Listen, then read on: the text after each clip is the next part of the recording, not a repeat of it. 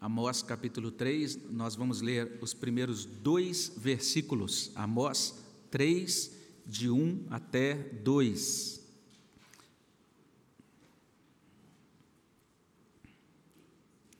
Você que está na sua casa também é convidado a abrir a sua Bíblia nessa passagem, deixá-la aberta para acompanhar essa ministração da palavra de Deus, livro do profeta Amós, capítulo 3, de 1 a 2. Nós que estamos aqui vamos ler juntos, né? Temos aí o texto também projetado. Você é convidado a ler comigo. Vamos ler juntos? Diz assim a palavra de Deus: Ouvi a palavra que o Senhor fala contra vós outros, filhos de Israel, contra toda a família que ele fez subir da terra do Egito, dizendo: De todas as famílias da terra, somente a vós outros vos escolhi, portanto eu vos punirei por todas as vossas iniquidades. Senhor, abençoa, fala aos nossos corações por meio desta palavra. É o que pedimos no nome de Jesus. Amém, Senhor Deus. Na época de Moisés, Deus reuniu o povo numa ocasião muito especial. Essa ocasião é registrada no capítulo 19 do livro de Êxodo. Foi o momento em que Deus é, firmou, estabeleceu, de certa maneira, a sua aliança e naquele momento, Deus disse, afirmou de, de forma muito clara, que Ele estava constituindo Israel, aquele povo que tinha sido retirado do Egito, como agente do seu amor perante os povos, agente do seu testemunho perante os povos. Lá em Êxodo 19, de 4 a 6, Deus disse o seguinte a Moisés: Tendes visto o que fiz aos egípcios, como vos levei sobre asas de águia e vos cheguei a mim. Agora, pois, se diligentemente ouvirdes a minha voz e guardardes a minha aliança, então sereis a minha propriedade peculiar dentre todos os povos, porque toda a terra é minha. Vós me sereis reino de sacerdotes e nação santa. São estas as palavras que falarás aos filhos de Israel. Os anos foram passando, 700 anos depois daquela ocasião, daquela instituição da aliança no Sinai, o povo de Israel havia se esquecido da aliança. O povo de Israel, de certa maneira, virou as costas para aquela aliança inicial, e por isso Deus separou um homem chamado Amós, constituiu esse homem profeta no nome dele, para que esse homem declarasse algumas verdades ao povo. Através de Amós, Deus declarou que Israel era um povo escolhido. Amós destaca essa verdade, a gente confere isso em Amós capítulo 3, versículo 2: Somente a vós outros vos escolhi. Então Deus destaca essa escolha do povo dele, e essa é uma declaração extremamente preciosa somente a vós outros vos escolhi. Essa é uma afirmação consoladora, somente a vós outros vos escolhi. Israel foi escolhida entre as nações. Mas uma pergunta que a gente pode fazer é: por que Deus escolheu essa nação? Quais foram as razões por detrás da eleição do povo de Israel? O profeta Amós responde a essa pergunta.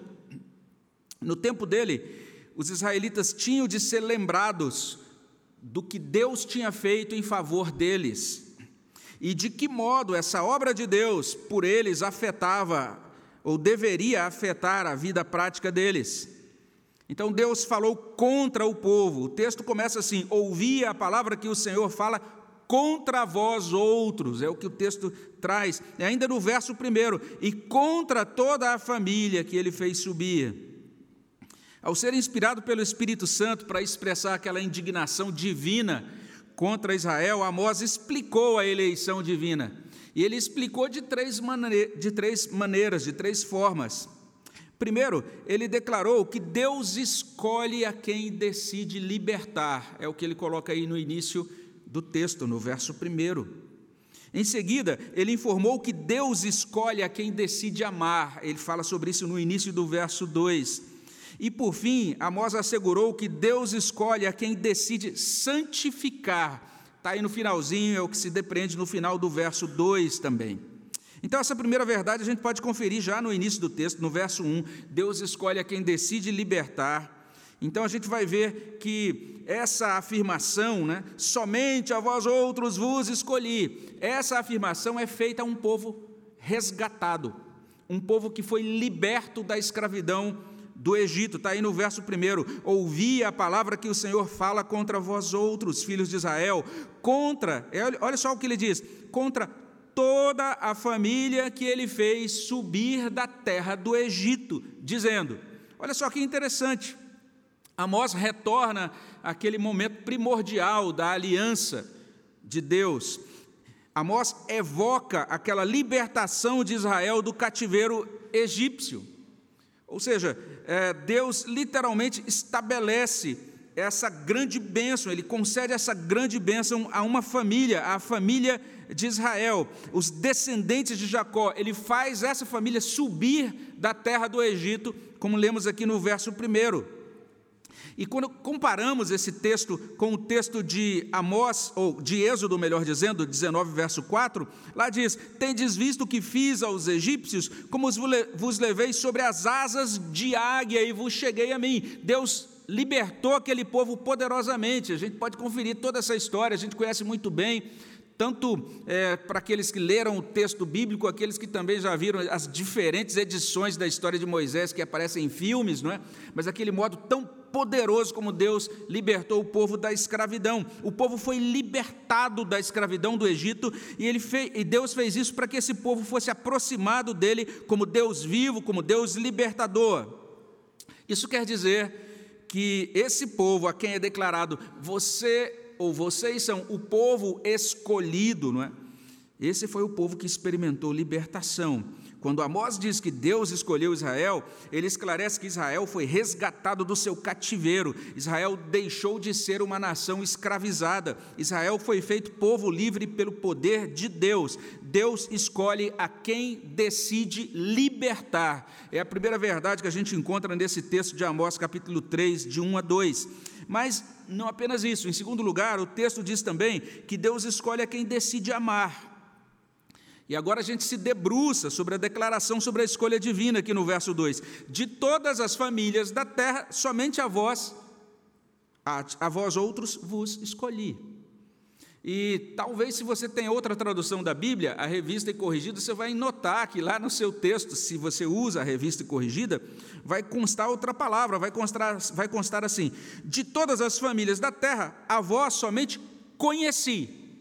Então, algumas traduções trazem escolhi, outras traduções trazem conheci. Isso é muito importante aqui, e é daí que a gente tira essa ideia de que Deus está dizendo que ele decidiu amar o povo de Israel. Ele menciona, por exemplo, as famílias da terra que são as outras nações, de todas as famílias da terra. E dentre essas, Deus então escolheu Israel. A grande questão é o seguinte: é, realmente o verbo aqui pode ser traduzido como escolher ou conhecer e é um verbo tão interessante no Antigo Testamento, porque ele traz essa ideia de conhecimento íntimo, de um conhecimento pactual. É a mesma palavra que lá em Gênesis 4, a gente encontra lá no verso 1, dizendo que Adão coabitou com Eva, e daí ela concebeu um filho. A ideia de coabitar, a ideia de conhecer, aqui traduzida como escolher, no sentido de que Deus literalmente, ele escolheu Israel para estabelecer com Israel um vínculo, um enlace de aliança pactual, assim como um noivo escolhe a sua noiva para estabelecer um vínculo, um laço de pacto, de aliança. Tem um servo do Senhor chamado Gerhard van Groningen, ele diz literalmente que o verbo aqui está confirmando esse amor de Deus que nos desposa, que nos toma em casamento. Olha só que interessante, ele diz: Deus os havia eleito, e Amós usou essa expressão, vos escolhi, para expressar um amor íntimo e mútuo.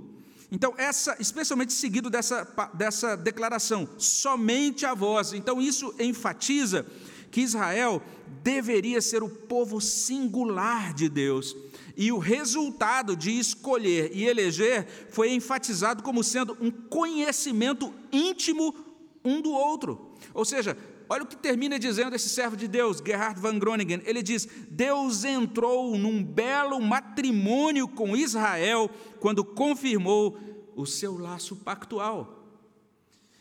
Deus escolhe a quem, a quem ele decide amar, ele decidiu amar aquele povo, e daí então ele escolhe aquele povo para vincular-se a ele em aliança. Então a declaração de todas as famílias da terra, somente a vós outros vos escolhi, quer dizer que Deus decidiu amar Israel, vincular-se em aliança com Israel, e isso por livre vontade de Deus, por pura graça de Deus. Não é porque Israel se destacasse dentre as nações. Tem outro lugar, Deuteronômio capítulo 7, onde Deus explica o seguinte: Deuteronômio 7, 7 e 8 diz: Não vos teve o Senhor afeição, nem vos escolheu, porque fosseis mais numerosos do que qualquer povo, pois éreis o menor de todos os povos, mas porque o Senhor vos amava. E para guardar o juramento que fizera a vossos pais, o Senhor vos tirou com mão poderosa e vos resgatou da casa da servidão, do poder de Faraó, rei do Egito. Isso não significa que Deus não ama as outras nações, não é isso. A gente precisa compreender bem o ensino bíblico. Deus ama a todos os povos com amor providencial. A Bíblia ensina sobre isso. Deus demonstra, manifesta o seu amor a todos os povos como Criador que concede vida, que concede cuidado. Aquele, aquela palavra que Jesus diz em Mateus 5, 44, 45, ele diz: Eu, porém, vos digo: amai os vossos inimigos, orai pelos que vos perseguem, para que vos tornei filhos do vosso Pai Celeste, porque Ele faz nascer o seu sol sobre maus e bons e vir chuvas sobre justos e injustos. Então toda a criação é coberta com o amor providencial de Deus. Mas a Bíblia vai dizer que, apesar das nações viverem, se moverem em Deus, existirem em Deus, como Paulo argumenta ali em Atos 17, 28, especialmente aqui o profeta Amós, ele vai dizer que, além desse amor providencial, Deus tem o seu amor pactual, o amor da aliança de salvação aquilo que alguns chamam de o amor especial de Deus, o amor que ele revela àqueles que ele deseja salvar, porque Deus amou o mundo de tal maneira que deu o seu Filho unigênito para que todo aquele que nele crê não pereça. Então, esse amor que alcança esses que creem em Jesus Cristo, o amor que produz essa bênção de salvação. Deus escolheu Israel porque decidiu amar, ligar-se a um povo em uma aliança vitalícia, em uma aliança eterna. Deus escolhe a quem decide amar. Essa é a segunda verdade que a gente encontra em Amós, capítulo 3, de 1 até 2. Mas existe uma terceira verdade destacada aqui, que é a seguinte: Deus escolhe a quem decide santificar. E a gente fala, mas onde é que está isso? A palavra santificação não, não, não aparece no texto o verbo não aparece, né? a ideia de santificar não aparece aí, não está expressa no texto, mas a gente depreende da parte final do verso 2, onde a gente lê assim: Portanto, eu vos punirei por todas as vossas iniquidades. O povo seria punido. Na verdade, é a tônica, é a grande mensagem de Amós. Amós está declarando: Deus vai punir Israel. Por quê? E agora ele vai entrar nesse detalhe. Ele vai dizer: porque Israel não está procedendo de maneira santa. Israel não está caminhando com Deus como devia caminhar nos termos da aliança. Eu vos punirei por todas as vossas iniquidades. Israel cometeu iniquidades. A revista corrigida traduz: por todas as vossas injustiças. A NVI traduz: eu vou punir vocês por causa de todas as vossas maldades. A King James atualizada diz: eu vou punir vocês por causa de todas as vossas malignidades. A Bíblia de Jerusalém traz a palavra mais simples: eu vou punir vocês por causa das suas faltas. Ou seja, apesar de ser povo liberto, apesar de ser povo amado, de ser esse povo escolhido por Deus, Israel se entregou à maldade, às iniquidades. Que tragédia! Um povo liberto que opta por sujeitar-se à escravidão do pecado, para caminhar segundo os ditames do pecado. Que lástima, um povo amado que optou por trair a Deus, que o desposou em aliança. Ele virou as costas contra Deus, que o desposou, dizendo: Eu prefiro a iniquidade. Deus falou através de Amós, ele puniria Israel, porque Israel não estava vivendo à altura da sua eleição. Olha só que coisa interessante. E lá naquele mesmo texto que a gente leu, naquele capítulo 7 de Deuteronômio, é interessante que naquele mesmo bloco ali, logo depois de, dizer, de Deus dizer: Eu escolhi vocês, não porque vocês eram um grande povo, porque vocês eram o menor dos povos, eu escolhi porque eu os amei, eu decidi amá-los, eu decidi ser fiel às promessas que eu fiz, estabeleci com os patriarcas. Naquele mesmo capítulo, se a gente olha um pouco mais adiante, Deuteronômio 7, ali olhando para os versos 6 e depois para 9 até 11, a gente encontra o seguinte: Deus está dizendo. À luz disso, à luz do fato de que vocês foram escolhidos, à luz do fato de que eu os amei e os escolhi incondicionalmente, vocês devem ser santos.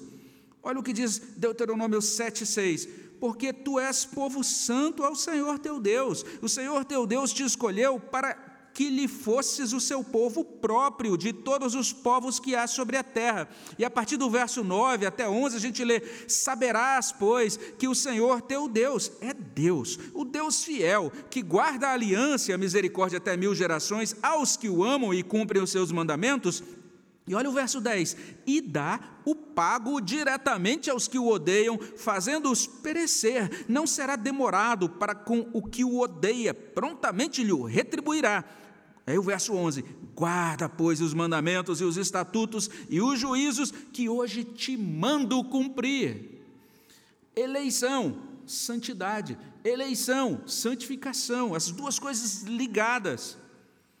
A Bíblia nos ensina que a, a eleição é para purificação e para santificação.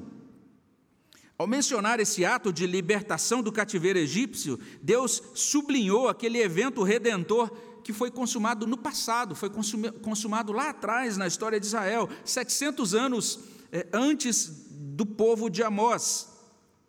Ao mencionar a eleição de Israel, Deus sublinhou a sua decisão de conhecer, de amar um povo, uma decisão que Deus tomou, conforme Efésios 1:4, antes da fundação do mundo, também lá atrás, naquilo que a gente pode chamar aí, falta de vocabulário, né, de eternidade passada. Mas agora, quando ele menciona o castigo sobre Israel por conta das suas iniquidades, Deus sublinha a importância da santificação no presente. Preste atenção nisso. Lá atrás, eleição. Lá atrás, redenção. Tempo presente, santificação. Olha que coisa interessante. Aquilo que aconteceu lá atrás deveria produzir um resultado na vida atual, na vida presente do povo.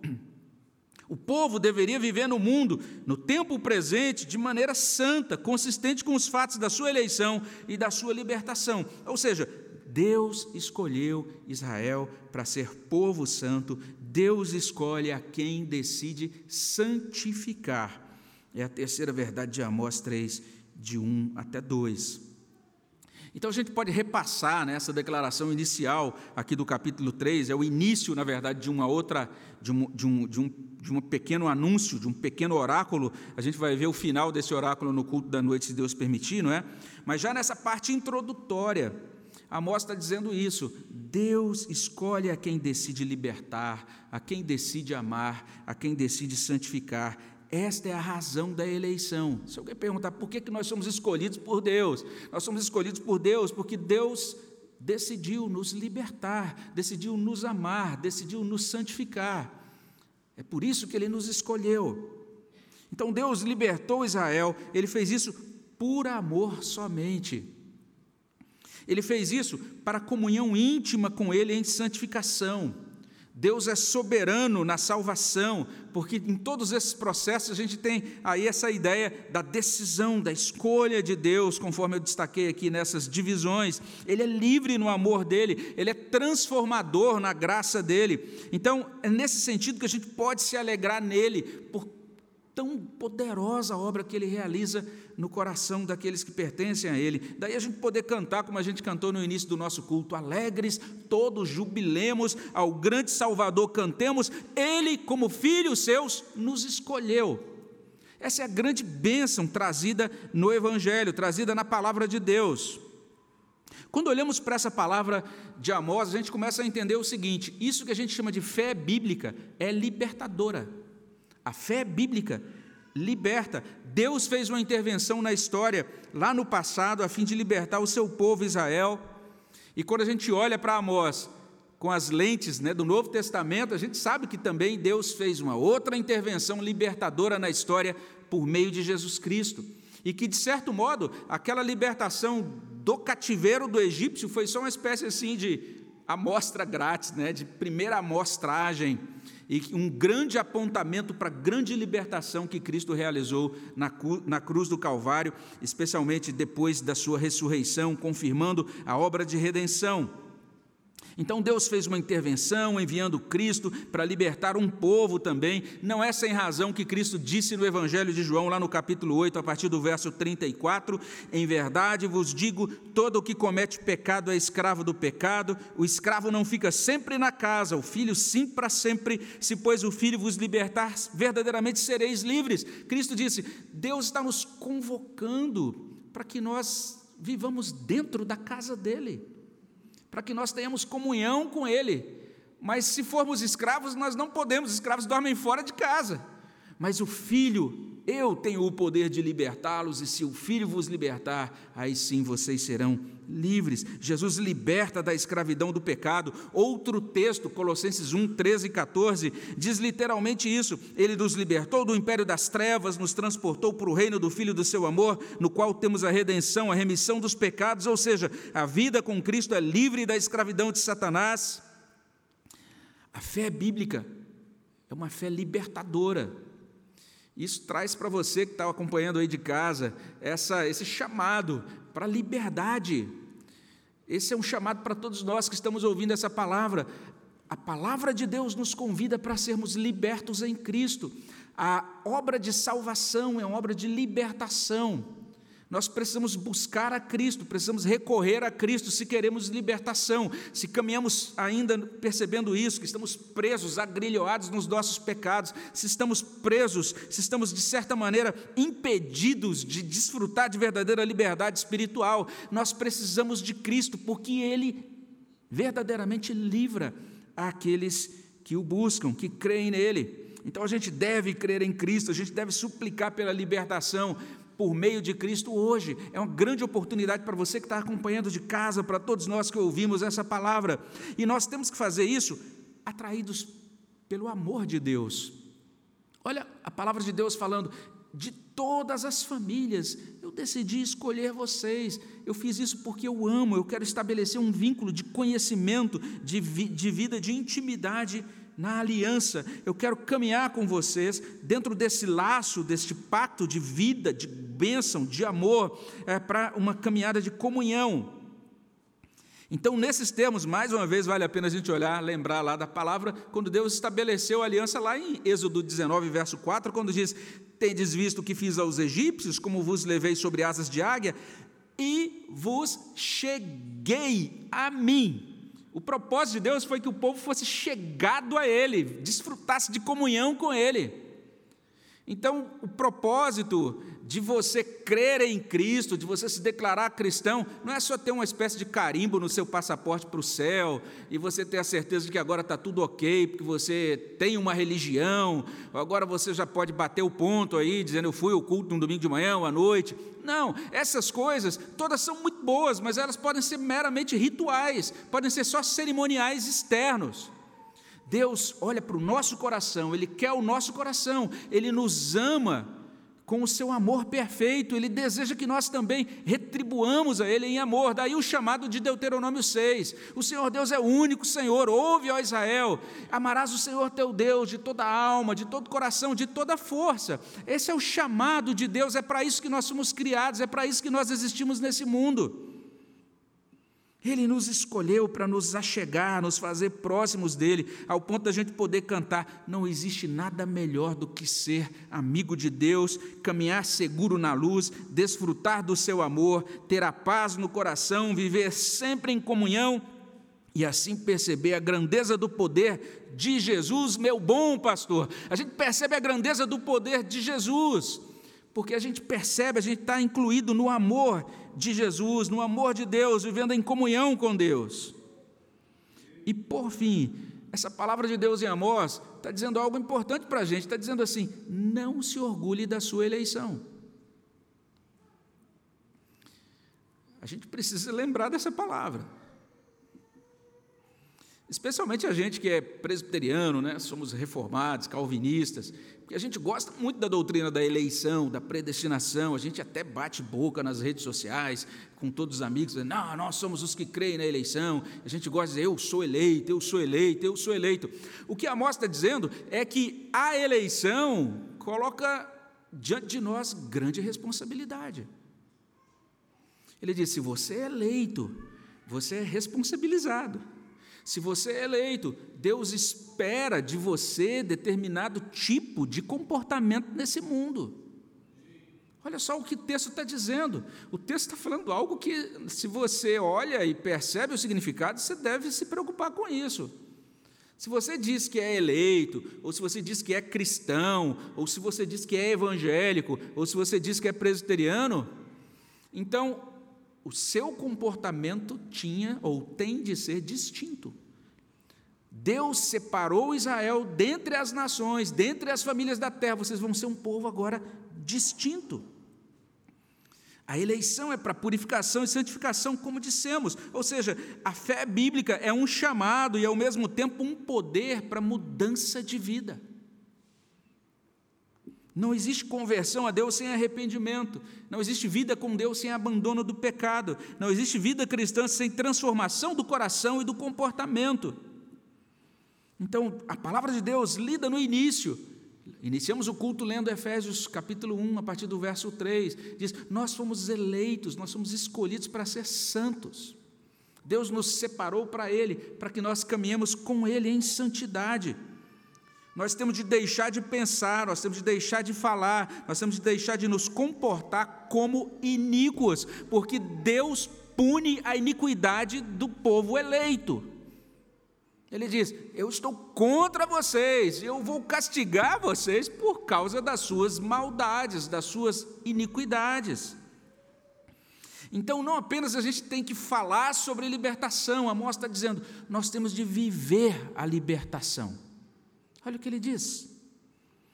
E viver a libertação significa experimentar esse negócio que os antigos chamavam de santidade prática. O nosso irmão Van Groningen, ele nos lembra disso, ele diz: Israel foi trazida do Egito com esse propósito específico de ser o bem precioso de Deus. Olha que beleza. Sabe o que é a igreja? O bem precioso de Deus. Sabe quem é você? É o bem precioso de Deus. Deus decidiu desposar você. Olha que coisa preciosa. Mas agora ele diz: Eu sou um esposo fiel, você tem que ser fiel também. Você tem que entender a responsabilidade disso. Outro servo de Deus, o nosso irmão Motier, num, em um livro que é bem conhecido da ABU sobre Amós, ele diz o seguinte: ele diz: Amós declara a vingança que se encaixa na aliança. Olha que coisa interessante. E ele continua dizendo assim: não existe uma, uma vingança divina anulando a aliança feita, ou revogando uma promessa da aliança, mas, na verdade, nós estamos diante da, dessa vingança dentro da aliança, uma vingança que purifica. Olha só o que ele está dizendo. Deus quer purificar essa nação que voltou as costas a ele. E ele termina dizendo: privilégios especiais, obrigações especiais, graça especial, santidade especial, revelação especial, amor especial, obediência especial. A igreja de Deus não pode jamais escapar dos perigos da sua singularidade. Olha que coisa interessante. O fato de sermos singulares, de Deus ter nos amado, de Deus nos escolher, é perigoso. Achei bem interessante essa ideia e pude compartilhar isso também num dos sermões sobre Hebreus. Nós precisamos entender que o conceito bíblico de Deus é esse: Deus é um Deus amoroso e Deus é um Deus perigoso. Horrível coisa é cair nas mãos do Deus vivo, é o que diz o autor de Hebreus em capítulo 12. E agora tem Amós aqui cutucando a gente com essa mesma verdade, com essa fala dele, que talvez não seja confortável para ouvir, mas é necessária para ouvir. Daí essa necessidade da gente prosseguir caminhando com Deus, em serviço obediente a Deus nesse mundo, tal como nós cantamos. Ricas bênçãos Ele já nos concedeu, seja avante o nosso lema triunfal, pois seguimos para o lar celestial. Vamos orar ao nosso Deus. Senhor, abençoa as nossas vidas, derrama da tua graça sobre nós, aplica essa palavra ao nosso coração, que ela traga bem, que ela traga ó Deus, a operação do Teu Espírito, nos aproximando do Senhor e trabalhando na nossa vida aquilo que precisa ser trabalhado para que ela seja para a Tua glória. Abençoa, Senhor Deus, cada pessoa que está acompanhando também de casa, que onde quer que as pessoas ouçam, onde quer que essa mensagem chegue, chegue também o Teu Espírito, ó Deus, produzindo a bênção do Senhor nos corações. É o que pedimos no nome de Jesus. Amém, Senhor Deus.